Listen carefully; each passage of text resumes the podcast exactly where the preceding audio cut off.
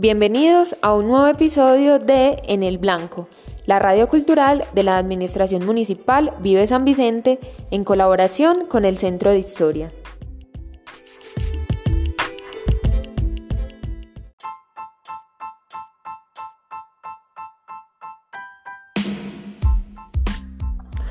En el episodio de hoy nos acompañará Carlos Vargas.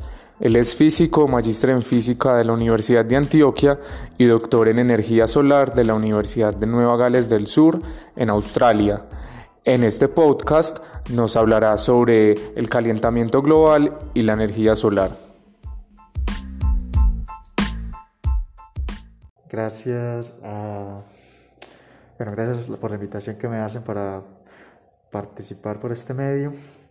Eh, en el día de hoy quisiera compartirles un poco acerca de, de, un tema que tal vez no está relacionado con la coyuntura que afronta la humanidad en el momento, pero que es tal vez uno de los problemas más grandes que como humanidad nos está afectando actualmente también, y es el calentamiento global y la búsqueda de nuevas fuentes de energía y sobre todo de energías renovables que nos permita depender menos del, del fósil, aunque según veo por noticias el petróleo está como muy barato por la coyuntura actual, pero no hay que echar de menos que es, hay gran investigación en energías renovables. Entonces quiero hablarles de lo que es el calentamiento global. Entonces, todo empieza en el siglo XIX, XIX con la llegada de la revolución industrial con la revolución industrial se hace necesario el uso del carbón para mover el mundo. O sea, de alguna manera eh, el mundo empieza a moverse gracias a la energía que proporciona el carbón mineral. En ese momento no se era consciente de las emisiones que se estaban generando o la emisión de gases de efecto invernadero que se estaban produciendo al quemar ese carbón. Si muy bien eh, la industria, sobre todo la industria textil, la industria del azúcar, el transporte y demás se vieron muy beneficiados con el uso del carbón. Es en ese punto, en ese punto hay un punto de quiebre a mediados del siglo XIX en donde la cantidad de dióxido de carbono que hay en la atmósfera se empezó a, a incrementar dramáticamente. Eh, y es ahí en donde, aunque no se note, la temperatura de nuestro planeta empezó a subir levemente. Ahora, eh, la pregunta que todos se hacen es ¿por qué ese efecto de... Bueno, una pregunta natural que podemos hacernos es ¿por qué ese efecto invernadero? ¿A qué se debe ese efecto de calentamiento que se siente en, el planeta? Resulta que el dióxido de carbono actuaría eh, el dióxido de carbono, a diferencia del oxígeno puro, absorbe gran cantidad de la radiación infrarroja que nos llega del Sol. Entonces, esa radiación infrarroja que antes llegaba al planeta pues, desde el Sol, se reflejaba, pero con la presencia de esos gases, esos gases absorben esa radiación, lo que hace que esa energía, esa energía extra de esa radiación infrarroja que nos llega al planeta, se queda en la Tierra, se queda en el planeta. Y eso produce que levemente, o sea, al cabo de proceso de muchos años, ese, la temperatura de nuestro planeta empieza a incrementarse. Eh, ¿Cómo funciona ese efecto invernadero? Es muy parecido a lo que ocurre en un invernadero convencional, en donde se producen productos agrícolas eh, muy rápidamente en esos, en esos, en esos invernaderos, de alguna manera hay un gran cúmulo de gases, de dióxido de carbono, y entonces, o sea, ese dióxido de carbono queda atrapado dentro del espacio cerrado, que sería el dentro del plástico y demás. Entonces, cuando la luz del sol entra al invernadero como tal, estos gases absorben eh, esa, esa radiación, entonces eso hace que el invernadero o el espacio donde está confinado ese gas se caliente. Entonces, gracias a eso se pueden producir productos agrícolas muy rápidamente en unos espacios cerrados. Pero también está pasando como pareció en el planeta, solo que eso no tiene, pues no es como muy beneficioso para nosotros debido a los efectos en el clima que eso produce y, sin tener en cuenta pues otros efectos como la pérdida de glaciares, el derretimiento de los polos y eh, bueno, actualmente se habla de que la temperatura promedio del planeta se ha incrementado alrededor de 2 grados centígrados. 2 grados centígrados pueden no ser mucho, pero eso, pues eh, a, la, larga, pues sobre todo si sigue incrementando al paso que, que vamos, eso va a hacer que nuestra existencia en el planeta sea un poco más difícil, sobre todo para, los, para las ciudades que son costeras. Ah, bueno, adicionalmente a las ciudades costeras está el efecto de, de subida del nivel del mar, porque como se espera, el derretimiento de los polos y demás va a hacer que la, el nivel del mar vaya a subir. Entonces, eso representa también una amenaza para los lugares que están de alguna manera muy cerca del nivel del mar. Por ejemplo, Holanda. Holanda está, pues ellos de alguna manera le robaron tierra al mar, entonces están literalmente bajo el nivel del mar. Entonces, ellos, es, allá ellos están también muy preocupados por el posible efecto. De hecho, yo tuve la oportunidad de ir a un centro de investigaciones allá en energía solar y eh, ellos le están apostando mucho a ese problema también por, su propio, por, sus propias necesidades. ¿sí? Bueno, eh, ese es el efecto como tal. ¿Y eh, qué sucede en el momento? En, en, este, momento somos muy dependientes del carbón y, de las, y, y del petróleo y demás que producen gran cantidad de gases de efecto invernadero. También hay otro problema y es el de la ganadería. Sorprendentemente, el ganado, debido a su digestión, eh, el ganado libera muchos gases de efecto invernadero, o sea, gas metano, gas. Eh, estos gases entonces se van a la atmósfera y de alguna manera también contribuyen al, contribuyen al calentamiento global. Mi recomendación en ese sentido es que debemos comer menos carne. De hecho, creo que lo ideal sería no comer carne, pues teniendo en cuenta que la carne es más un, un gusto más que algo que el cuerpo propiamente necesite. Es fácil reemplazarla por otras fuentes de proteínas. Yo personalmente, pues si no puedo evitarme el pedacito de carne, entonces lo que hay que hacer es reducirlo a una porción muy pequeña y, y, es más, es recomendado por los nutricionistas que uno coma muy poca carne, es aproximadamente 100 gramos por día.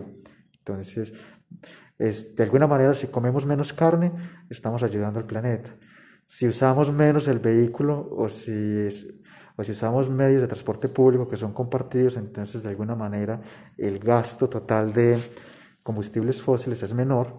Eh, también es recomendable o usar el metro, por ejemplo, en Medellín, sabiendo que funciona con electricidad y es una electricidad que se genera desde, la desde las hidroeléctricas en el oriente y, cerca de Medellín, eh, es que son fuentes de energía renovables, entonces es también bienvenido.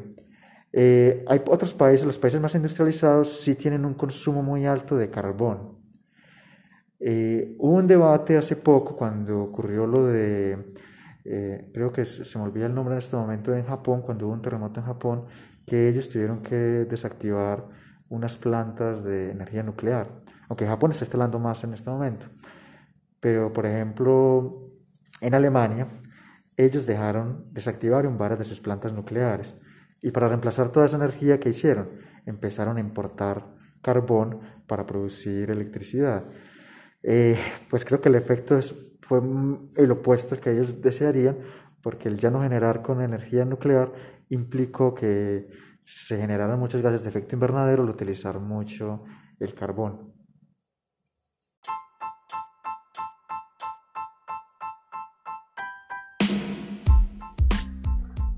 En En Blanco se realiza en colaboración con la Administración Municipal Vive San Vicente y el Centro de Historia.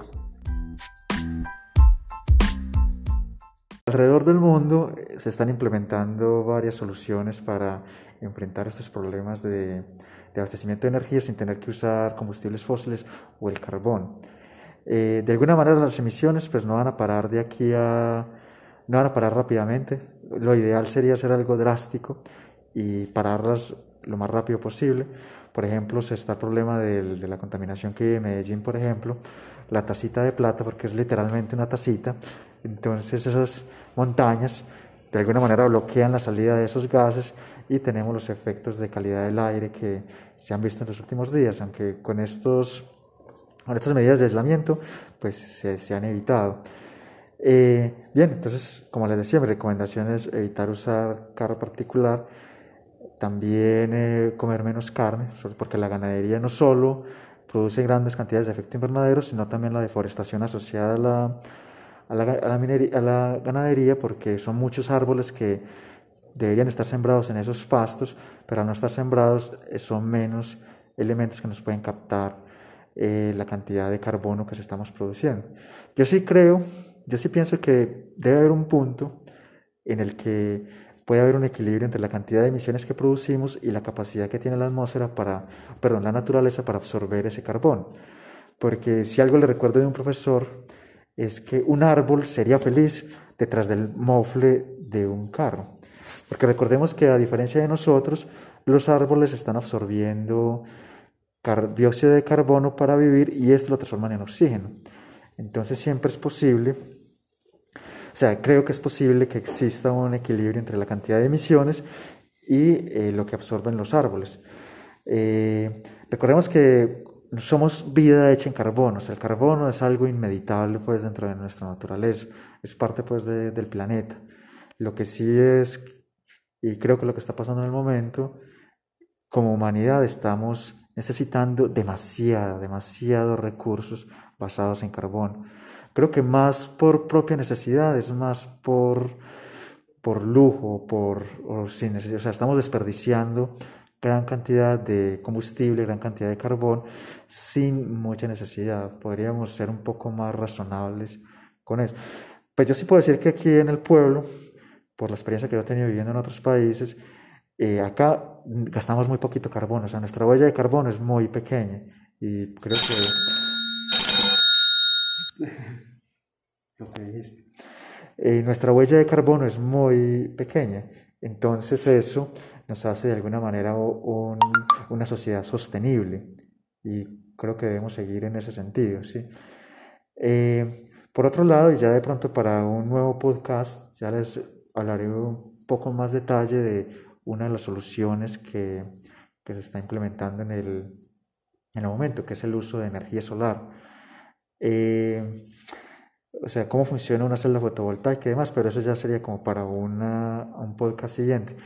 Eh, solo que sería ideal pues que abramos nuestra imaginación para ver si me logran entender. Eh, para terminar, entonces el mensaje que les quería dar hoy es, estamos también frente a un problema grande como humanidad, que es el problema del calentamiento global, y, a que se, y cómo podemos de alguna manera ayudar a mitigarlo o, o incluso eh, reducirlo. Dos, tres recomendaciones. La primera es evitar usar elementos que utilicen combustibles fósiles, ya sea pues el vehículo o algún elemento que utilice gasolina o demás. El segundo es de alguna manera revisar nuestros hábitos alimenticios y una de las recomendaciones es comer menos carne o reducir nuestro consumo de carne porque, como les decía, la ganadería es uno de los grandes factores dentro de, la, producción de gases de efecto invernadero. Y el tercero es sembrar más árboles, porque de alguna manera los árboles ayudan a absorber ese exceso de dióxido de carbono que tenemos en la atmósfera actualmente.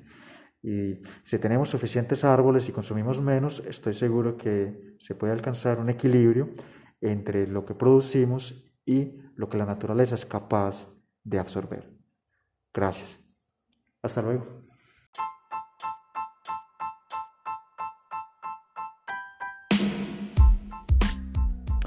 Agradecemos a Carlos Vargas por acompañarnos en este podcast y a ustedes los esperamos en nuestro siguiente episodio de En en Blanco.